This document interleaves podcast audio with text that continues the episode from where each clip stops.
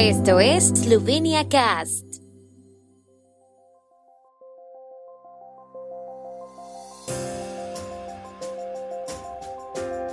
Noticias. Presidenta del Parlamento esloveno en ceremonia conmemorativa en Auschwitz. La emisión de tarjetas de identidad biométricas en Eslovenia está prevista para marzo de 2022. Eslovenia ha proporcionado hasta ahora 165 mil euros de ayuda a Madagascar a través de OPECA. Nova Slovenska Zavesa insatisfecha con solicitud rechazada para una misa en el castillo de Ljubljana. Productores eslovenos de vino satisfechos con la calidad de la cosecha de este año. El presidente de la Asamblea Nacional de Eslovenia, Igor Zorčić, realiza una visita de dos días a Polonia por invitación del Consejo Judío Europeo. En el último día de su visita participará en una ceremonia conmemorativa en el campo de Auschwitz-Birkenau, donde dará un discurso y encenderá una vela en el monumento a los internos eslovenos en el campo. Como parte del recorrido por el campo de concentración de Auschwitz, Sorchich también visitará el pabellón 17, donde los reclusos del campo esloveno fueron encarcelados, y colocará una ofrenda floral en el muro de la muerte. En el campo de Auschwitz-Birkenau, los nazis mataron a más de un millón de personas durante la Segunda Guerra Mundial. Más de 2.300 eslovenos fueron deportados al campo, de los cuales más de 1.300 murieron allí. Auschwitz fue el campo de concentración alemán más grande durante la Segunda Guerra Mundial. El ministro del Interior Aleš Hojs, el ministro de Administración Pública Boštjan Koritnik y el director ejecutivo de CETIS, Roman Schnidaric, firmaron un acuerdo sobre la producción de tarjetas de identidad biométricas que se espera que Eslovenia comience a producir a finales de marzo del próximo año. Según Hojs, las tarjetas contendrán más de 40 elementos de seguridad y el precio de producción rondará los 29 euros. Se trata de un nuevo tipo de tarjeta de identidad que contendrá varios elementos de seguridad nuevos, incluyendo los datos biométricos de dos huellas dactilares de ciudadanos mayores de 12 años, imagen facial, código QR y elementos adicionales para el comercio electrónico moderno. También será posible enlazar la tarjeta con el seguro médico. Koritnik explicó que las tarjetas de identidad contendrán dos niveles de identificación electrónica el uso de las mismas será posible con la ayuda de lectores de tarjetas inteligentes y una aplicación móvil dedicada. Como parte de una asociación estratégica humanitaria de tres años con el Ministerio de Asuntos Exteriores de Eslovenia, Caritas Eslovena continúa implementando proyectos para ayudar a los pobres en Madagascar en cooperación con el misionero Pedro Opeca.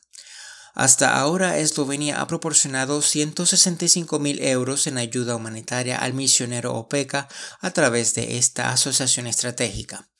En el primer proyecto por valor de 120 mil euros, que finalizó en octubre de este año, se consiguió dar atención sanitaria básica, prevención de enfermedades, incluido el COVID-19, y seguridad alimentaria a los 100.000 habitantes más vulnerables dentro de la Fundación Akamasoa de OPECA el segundo proyecto, valorado en 45.000 euros, que se completará este mes y está financiado por el Ministerio de Educación de Eslovenia, ofrece ayuda para educar a más de 13.400 niños y jóvenes, anunció Caritas Eslovenia.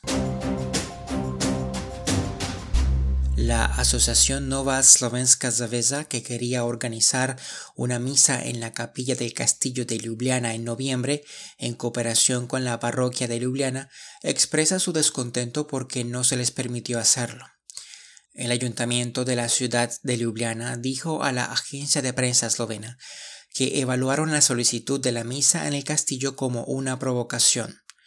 Nova Slovenska Zavesa escribió en un comunicado que además de la misa en la capilla del castillo, casi todos los años, en noviembre, se preparan plegarias y una breve ceremonia en Orlovberg. Esto evoca el recuerdo de los Domobranzi que estuvieron enterrados allí. Recordemos que el cementerio de Orlovberg fue un cementerio ubicado en el castillo de Ljubljana, en el que fueron sepultados los Domobranzi caídos que en la Segunda Guerra Mundial lucharon contra el comunismo. El cementerio es tristemente célebre porque los comunistas yugoslavos profanaron las tumbas y exhumaron los cuerpos tras la guerra. En el ayuntamiento capitalino explicaron que la institución pública del castillo de Ljubljana es una institución independiente que administra el castillo. Sin embargo, fueron informados de la cuestión planteada y apoyan la decisión de la institución. No habrá ceremonias en Ljubljana, la ciudad de los héroes, que glorifiquen la traición a la propia nación, dijeron en un comunicado. Los productores de vino en Eslovenia están muy satisfechos con la calidad de la cosecha de este año, pero no tanto con la cantidad, especialmente en la parte oriental del país, según expresaron en la conferencia de prensa de ayer de la Sociedad Vinícola de Eslovenia. Las primeras estimaciones de la cosecha total de este año son alrededor de 550.000 toneladas de hectolitros, que es aproximadamente un 15% menos que la cosecha media. Los productores de todo el país experimentaron heladas en la primavera, pero tuvieron un verano agradable y un otoño largo, explicó el director de la Sociedad Vinícola Eslovena Marian Solia. La helada afectó gravemente a la región vinícola de Posaue, dijo el director de la cooperativa agrícola Kershko Jure Gruber.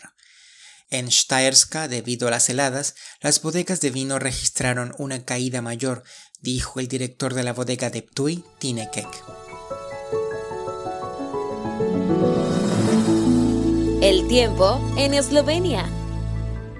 El tiempo con información de la ARSO, Agencia de la República de Eslovenia del Medio Ambiente. Hoy estará mayormente despejado en Primorska. El interior del país estará de moderado a mayormente nublado.